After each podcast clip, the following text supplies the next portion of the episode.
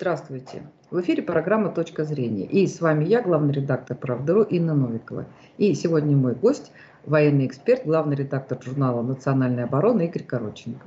Игорь, здравствуйте.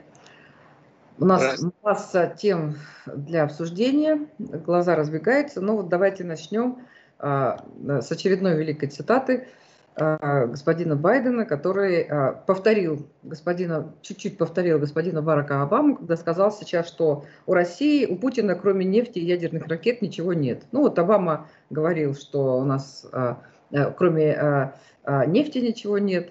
Вот, ну, американцы как-то так продолжают переигрывать вот эти все истории. И а, это случилось, эта цитата замечательная, в тот момент, когда у нас только что закончился в общем, такое очень значимое прошло событие, авиасалон а, Макс, э, где а, традиционно а, показывается новейшая военная техника, и это событие традиционно привлекает огромное внимание всех, не только российских, но и зарубежных экспертов, и прежде всего американских.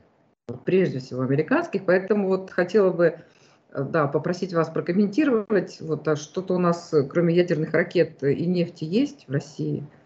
Вот э, что, то, что что-то было представлено на, на там, авиасалоне, что тоже там напугало, может быть, американцев или обрадовало.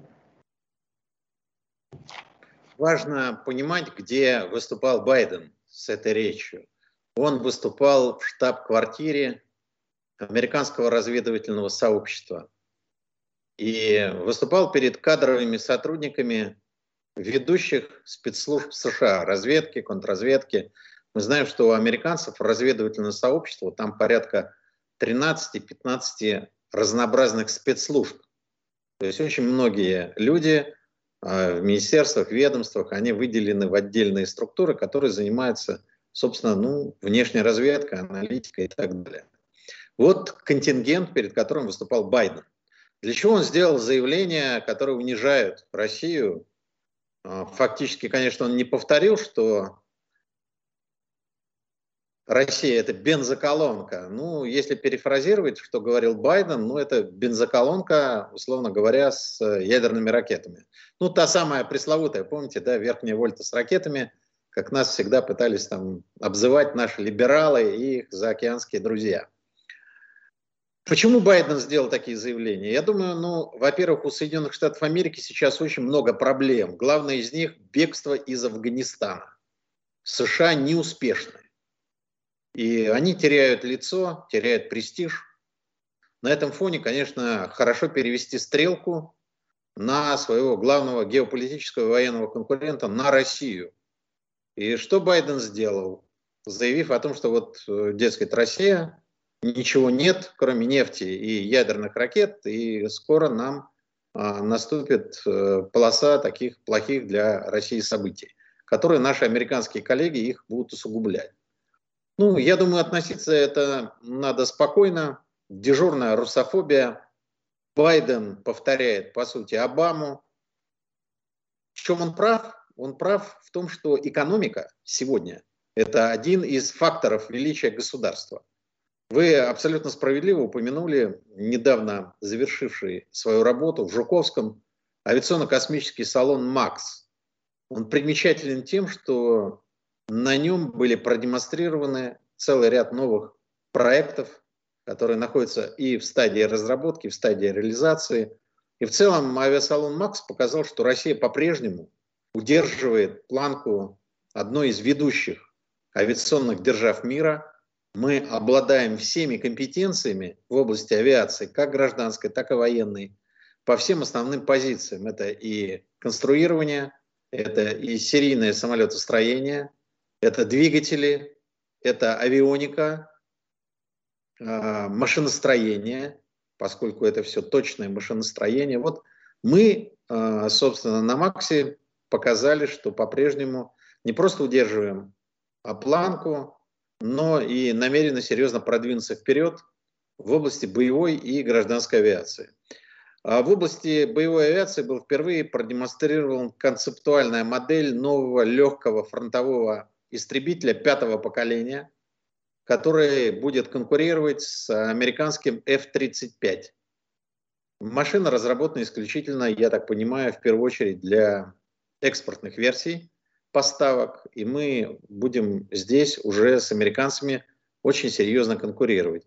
Потому что до этого мы конкурировали в сегменте ну, F-16, МиГ-29 и более продвинутая версия российского истребителя легкого МиГ-35.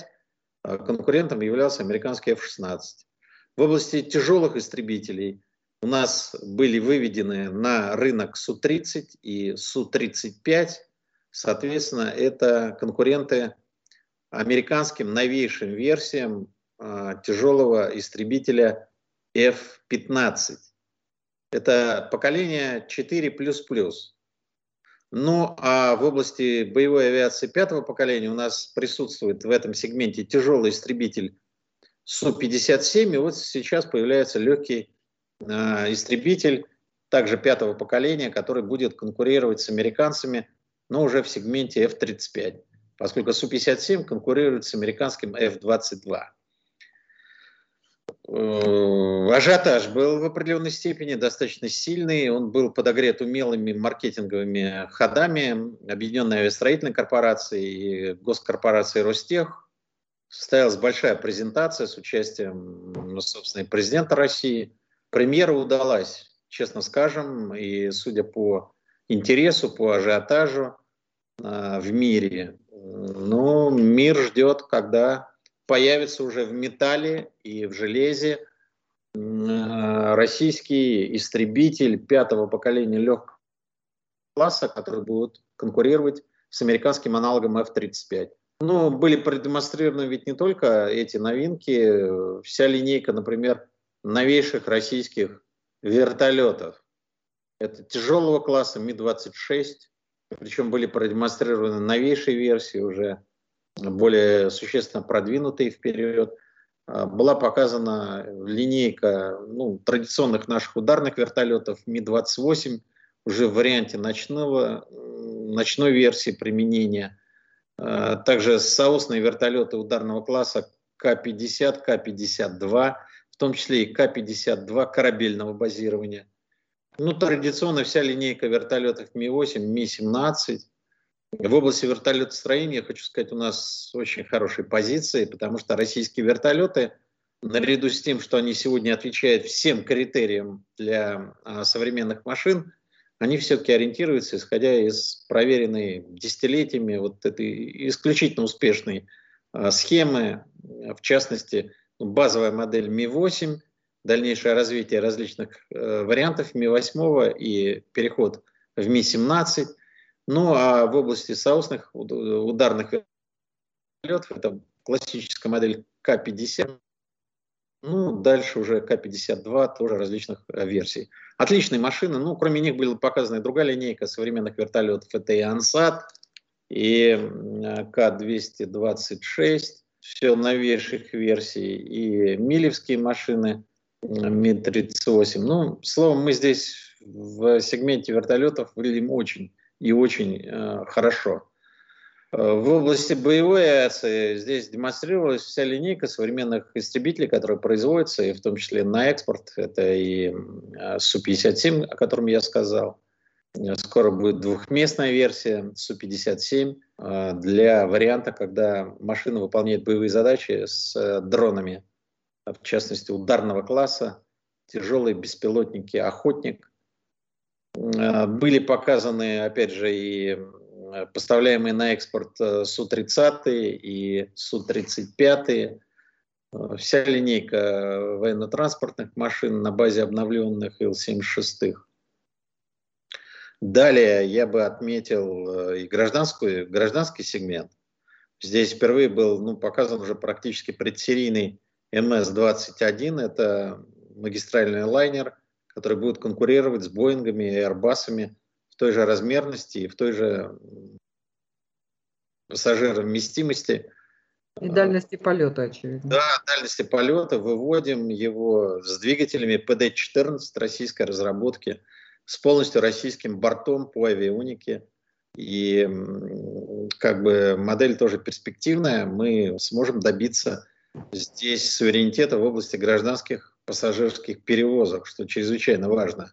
Это и ИЛ-114-300, ну, масса машин, э, которые сейчас получают сертификацию, проходят э, испытания и дальше будут уже серийно выполнять перевозки. Это и самолет «Байкал», который предназначен для местных авиалиний, региональных перевозок.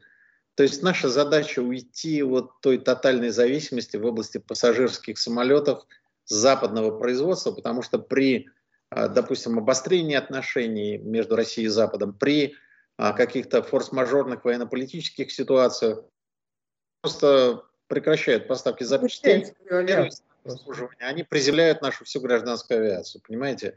И как бы вот эта угроза, она тоже реальна с точки зрения того, что нам нужен свой, как в Советском Союзе, гражданский пассажирский флот, но который полностью отвечает современным требованиям по шумности, по э, э, как бы вредной эмиссии. Топливо, по затратам топлива, очевидно. По энергозатратам, да, потребление да. топлива. В этом плане как бы работы все соответствующие ведутся. Поэтому ведь не только в области авиации мы хороши. У нас есть э, неплохие позиции по, например, атомному судостроению гражданскому. Мы строим атомные ледоколы арктического класса. Таких больше не строит никто в мире. Э, мы производим аппаратуру для бурения на шельфе, вот эти вот подвижные платформенные буровые установки. У нас есть хорошие позиции по целому ряду других направлений по тому же ну, экспорту продовольствия, по гидро э, и атомостроению, речь идет о строении, э, постройке атомных АЭС, в том числе на экспорт. Поэтому э, по каждому сегменту, да, санкции, конечно, влияют э, существенно, но в данном случае заявление Байдена оно опровергается реальной экономической практикой. Надо усиливать нашу экономику. Здесь это сто процентов. Но, разумеется, слова Байдена они не соответствуют действительности. Повторяю еще раз, были призваны только, ну, как бы показать якобы, что Россия претензии есть, а ресурсов нет. И в этом плане, конечно, действительность и практика опровергает слова президента США.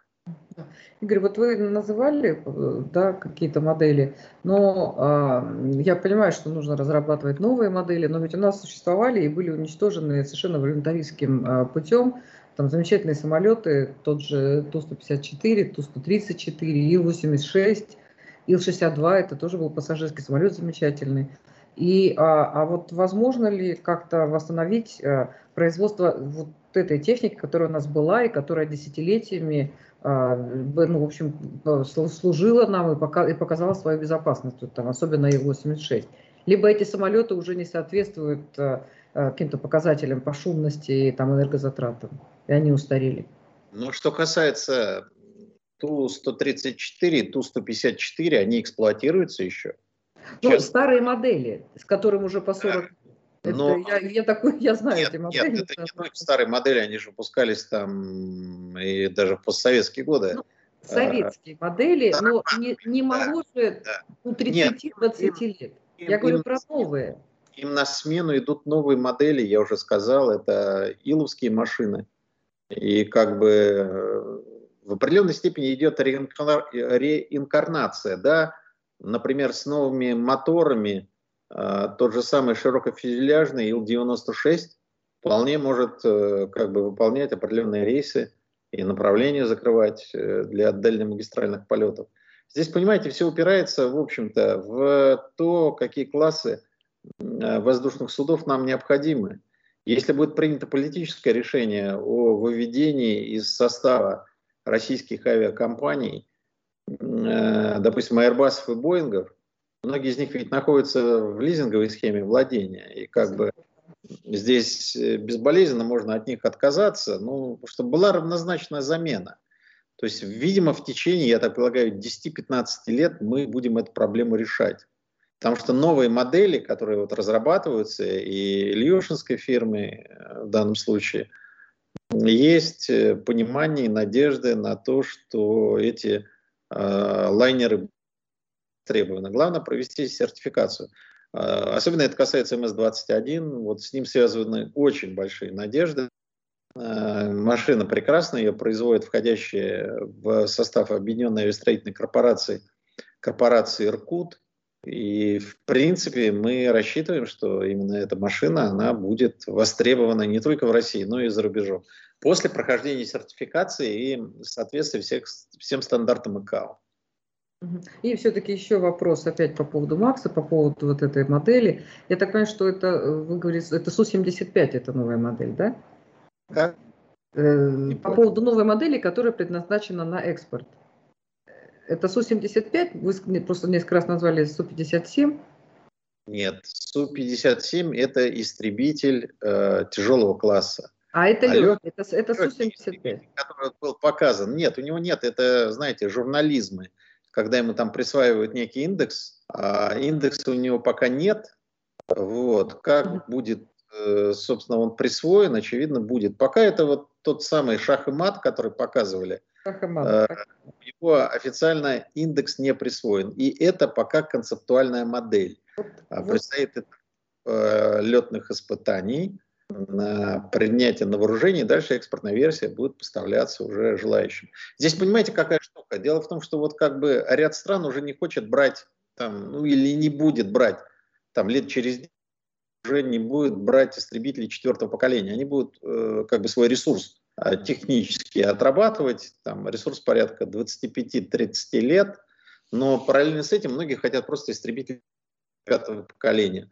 Не всем по зубам и по деньгам. Су-57. Потом это истребитель тяжелого класса. И это для стран с достаточно протяженными как бы, границами, территорией и с хорошим бюджетом военным. А есть страны, которые достаточно компактные, они хотят взять легкий истребитель, но при этом, чтобы это был э, пятое поколение. Вот именно для них будет предназначен вот этот самый шахмат. Ну, это условное название такое для презентационное. А что касается точного индекса, он присваивается уже позже, когда как бы все-таки будет летный образец, он получит уже индекс. Будет ли вот индекс, как вы назвали, не факт. Подождем, когда фирма Сокол. Как-то так проскакивает такая ну, цифра. Проскакивала, но в основном это эксперты так называли. У модели пока нет еще, поскольку отрабатывается как бы облик внешний и э, компоновочная база. Ну вот показан концепт. Концепт а, как бы летного образца, ну, в конечном итоге будет где-то, наверное, процентов на 85 соответствовать той модели, которая была показана. Ну вот э, вопрос по поводу гиперзвуковой ракеты «Циркон». А, и э, США назвали испытание этой ракеты огромной угрозой, поскольку Путин может приказать установить на нее ядерные заряды. Вот. Ну, что делают американцы и что они куда устанавливают, это как бы другая тема да, для американцев. Вот. Все, что они делают, все правильно, все, что делаем мы, это все исключительно опасная и огромная угроза. Но вот, тем не менее, хотел попросить вас прокомментировать эти испытания, насколько они действительно угрожающие и да, будут ли на них установки. Пропаганда. Любое оружие предназначено для войны у нас, либо в либо в США, либо Китае. Новое оружие как средство сдерживания, но это реально война. Поэтому охи и ахи, там что-то разрабатываем, это от лукавого. Просто мы опережаем сейчас американцев в области гиперзвука. Но важно понимать, что мы подразумеваем под гиперзвуковым оружием. Мы подразумеваем те ракеты, которые выполняют полеты э, в атмосфере, достигая при этом гиперзвуковой скорости. Что? В стратосфере. Ну, в атмосфере, скажем так. В стратосфере, в атмосфере, неважно. Там старт в атмосфере, полет в стратосфере, поражение цели в атмосфере. В любом случае, это сопротивление воздуха. Допустим, а, баллистическая ракета, она стартует, дальше по баллистической траектории выходит в космос, летит там в безвоздушном пространстве, потом боеголовка входит – плотные слои и поражает цель. Там может быть ядерный заряд, может быть не ядерный, но сам ядерный заряд. Да? А гиперзвуковая ракета, она все время летит в атмосфере. И здесь идут очень сильные температурные воздействия, воздействия перегрузки на конструкцию. Это новые, скажем, конструкционные материалы. В плазме она идет, в облаке плазмы. И здесь очень важно как раз, чтобы вот эта конструкция сохраняла свою устойчивость, боевую эффективность на всех этапах полета, вплоть до поражения цели. Циркон – морская ракета. Базироваться она будет на кораблях и подводных лодках. А почему на Западе боятся? Нет средств перехвата. Средства ПВО США не могут, и стран НАТО, перехватывать эту ракету. То есть она за счет огромной скорости, нет возможности ее перехватить. Либо вероятность перехвата очень низкая. А значит, что циркон гарантированно поражает цель. Заряд может быть любой, понятный, ядерный, неядерный, но даже в неядерном варианте, в обычном, а, ну что такое на таких скоростях, допустим, циркон попадает, допустим, ну, может быть, 5-6 цирконов могут утопить авианосец в случае попадания. Соответственно, попадание одного циркона в корпус ну, американского эсминца либо фрегата ну, может стать фатальным. И нет средств перехвата, поэтому они нервничают, э, дергаются. Они отстают сейчас. Их собственные разработки лет на 5-6 отстают от российских. У нас циркон будет принят на вооружение уже в конце этого года. Это серьезное оружие. Циркон может работать как по кораблям, так и по наземным целям. Еще раз повторяю, средств перехвата нет, а это значит, что один пуск, одна пораженная цель. Ну, на самом деле... И Запад это... Угу. Извините, я вас перебью. Я так понимаю, что такая нервная реакция связана еще с тем, что а, мы же наблюдаем усиление постоянных провокаций, об этом и наш министр иностранных дел говорит, о том, что это будет все время во всех морях, да, и западные страны через НАТО будут дальше провоцировать Россию. При этом а, там делают странные заявления, и вот мы там, когда этот британский корабль оказался, да, и, ну, это, мы считаем, что это не российская территория, но в итоге, то есть а, а, они понимают, понимая свое поведение, поэтому и нервничают, что возникает э, некое оружие, перед которым они бессильны, потому что они не собираются останавливать свои провокации, я так понимаю. Ну, да, но с другой стороны, понимаете, когда появляется такое оружие, это меняет расклады мы тем самым обнуляем возможности американского, британского, французского, там, любого натовского флота военно-морского, военно-морских сил соответствующих государств. И поэтому такая нервная реакция. Ну, я думаю, относиться к этому надо спокойно. Мы их опережаем сегодня, и слава богу. А значит, к нам они не полезут. Будет меньше угроз, военных провокаций. Санкции останутся, наверное, а война все-таки невозможна. И это плюс для нас, потому что ну, в современном мире все-таки военная сила играет важное значение, потому что правил нет, международное право используется как туалетная бумага. Для одних международное право, а для других туалетная Есть бумага. право силы, вот и все. Да, вот, грубо говоря, как это было там. То сильнее, тот и прав. Да, дубина есть, э, значит, твоя пещера, твой кусок мамонта, твоя женщина. Ничего не изменилось, вот, в принципе, за последние 20 тысяч лет, по большому счету. Ну, конечно, ну вот... Нет, вот и прав, все. А Но все американцы это... сами не будут, извините, перебиваю, американцы сами не будут лезть, да, американцы, британцы, немцы, но есть прекрасные, замечательные, громко кричащие страны. Ну, вы понимаете, это Литва, это Латвия, это Эстония. Нет, сейчас вот Польша это вообще просто хлебом ее не корми. Не полезут, как бы они нас не любили, но все равно там люди сидят, считают шансы, видят. Они думают, что за ними стоит огромная Америка, они думают, что она их э, защитит. Ну, Наверное. Они но... тратят огромные средства бюджета в надежде на то, то есть, вот понимаете, они тратят, у них проблемы с бюджетом, у них денег нет, у них люди бегут, вся Польша работает там в Англии.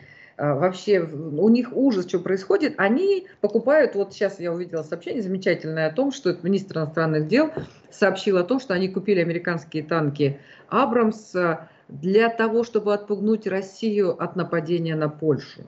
А при этом это писал бывший там, Министерство национальной обороны, значит, э, написал, потом они быстренько убрали, ему там объяснили, что это не для защиты, а для нападения эти танки. Но я так понимаю, что эти танки дорого стоят. А у Польши, ну, может, у Польши жирные времена сейчас, шикарные, денежные, не знаю. Я все-таки хочу сказать, что Польша по европейским меркам достаточно благополучная страна. И как бы они живут хорошо. Ну, Чего бы ей не купить американские танки? Конечно, это не Германия. Не Германия. Но Польша, она, в принципе, как бы достаточно, я считаю, неплохо себя ощущает. Две страны, вот вы упомянули, да, прибалтийские страны, еще Эстонию, я бы сказал, она тоже неплохо себя ощущает. А что касается вот Латвии, Литвы, ну, это такие, знаете, натовские сироты, э, которые вот, э, помните, как там да, в известном романе про Остапа Бендера поедали капусту, там, варенье, вот эти сиротки. А, вот извините, это... эти сироты в хорошем э, месте, в богадельне, они же приживались-то, и, и были такие не худенькие. Ну, вот я хочу сказать, что они неуспешны. Вот Латвия неуспешна, Литва тоже неуспешна. Но вот по уровню русофобии, конечно, там зашкаливает, я бы сказал, еще похлеще, чем в Польше. А, ну, понимаете, ну, купили они танки, да, потратили бюджеты. Ну, а толку-то что? С экономической точки зрения это ничего не дало Польше с точки зрения роста ВВП. Другое дело, что Польша хочет играть роль, знаете, проводника американских интересов в Европе. Ведь здесь важны амбиции элит. Вот у нас, если мы посмотрим в Европе, да, кто у нас тянет одеяло на себя? Франция, ну Германия, и все. А вот среди восточноевропейских, центральноевропейских стран, я бы сказал, Польша. Польша хочет вот занять место такого, знаете, американского смотрящего в Европе. И за счет этого получить определенные экономические дивиденды, финансовые там и так далее. А, хочет стать таким хабом энергетическим для дальше распределения американского сжиженного природного газа и так далее.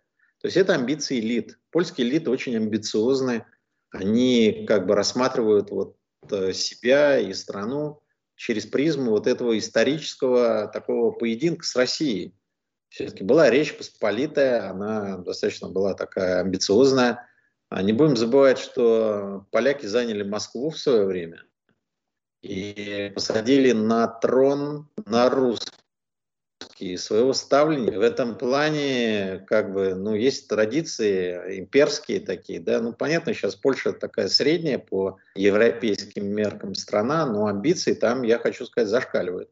Ну, и... Там у всех амбиции, там и Великая Литва тоже, Великая там Литовское княжество. Знаете, это мелкая моська. Все-таки Польша, она, ну, серьезная страна. И как бы я всегда говорю, что, э, понимаете, вот Польша нас не любит, мы не любим Польшу, а у нас очень много есть точек соприкосновения э, ментального плана. Вот смотрите, э, мы против э, вот всех этих ЛГБТ вещей, Польша тоже против. Одна из ну, немногих, ну, Венгрия кстати. тоже против. Одна из немногих, Венгрия, да, еще.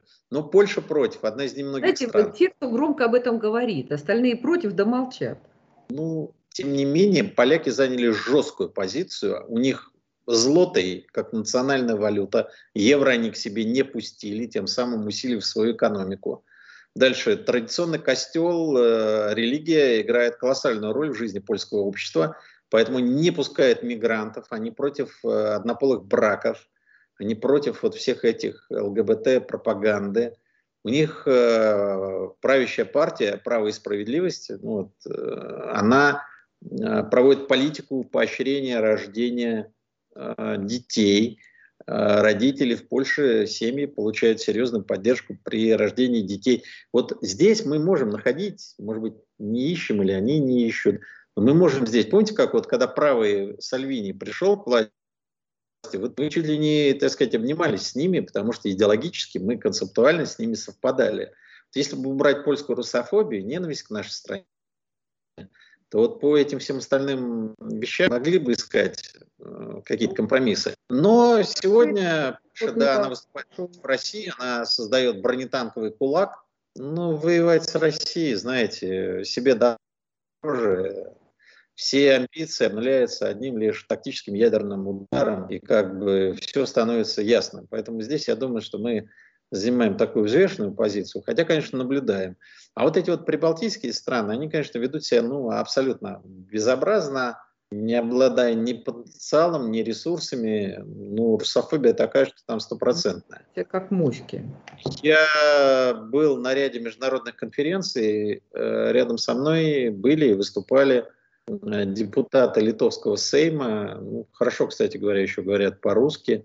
Слушайте, ну они несли такие вещи, что у меня уши вяли на полном серьезе. Говорят, да, путинское КГБ, это вот советское КГБ было сохранено, и вот путинское КГБ, я говорю, дорогой, ты хоть знаешь, что у нас уже ФСБ, ну, он не знал, что у нас ФСБ, он думал, что у нас КГБ.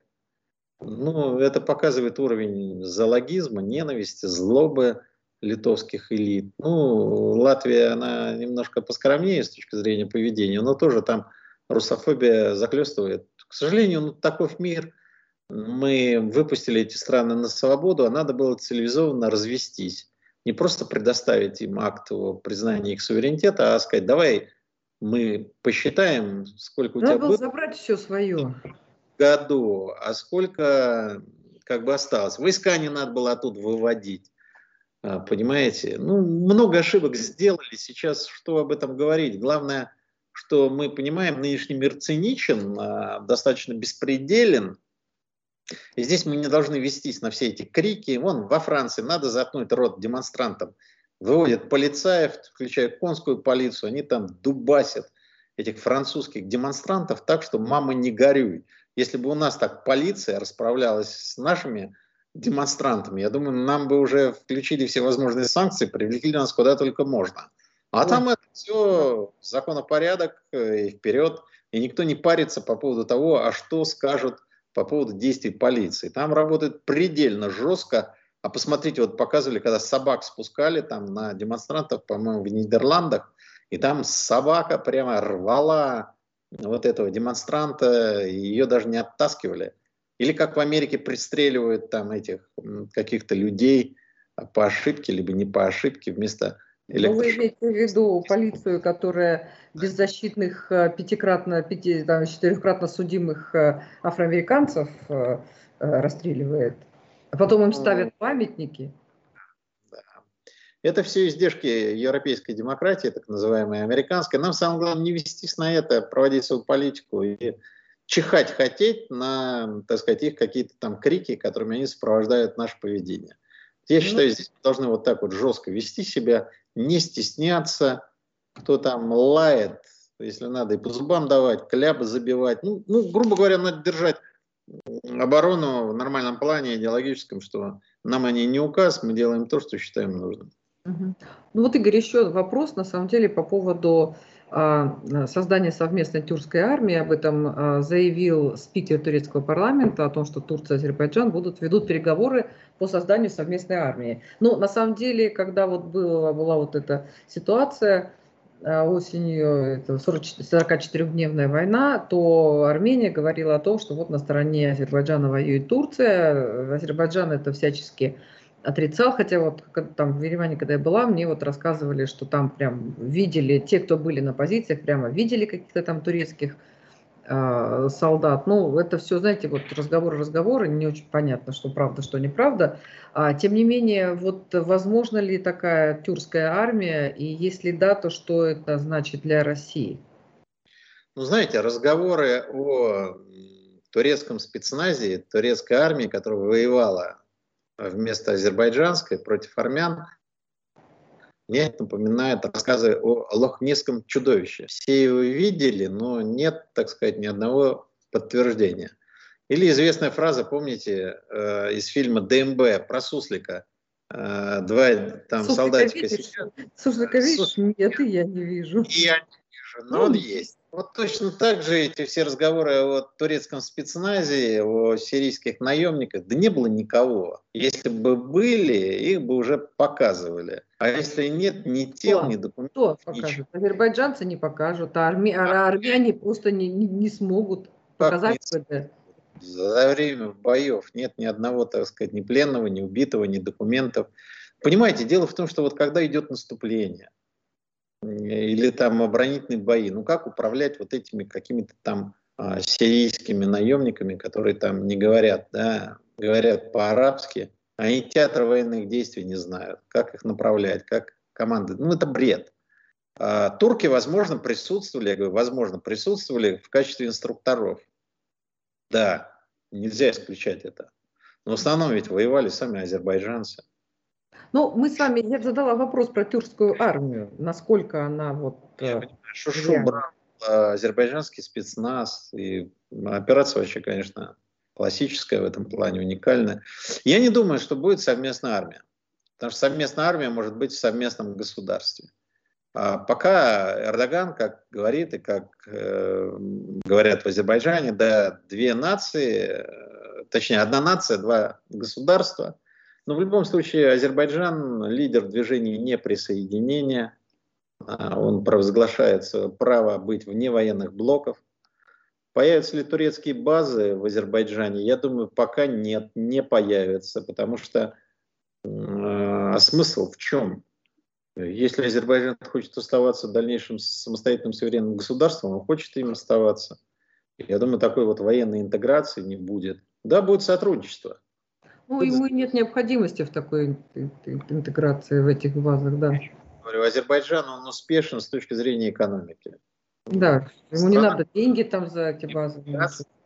А, их эксплуатирует в Европу, там идет стабильный приток золотовалютных ресурсов, Поэтому нет никакой необходимости. Они успешны. Азербайджанская армия, в принципе, будет перестраиваться, безусловно, беря все то новое передовое, что сегодня есть, включая и турецкий опыт, безусловно.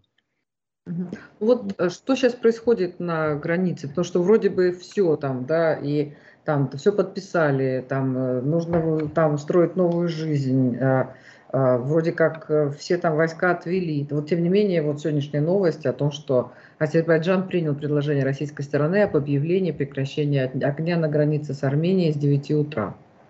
То ну. есть э, огонь продолжается, напряжение продолжается, и получается, что ничего не закончилось?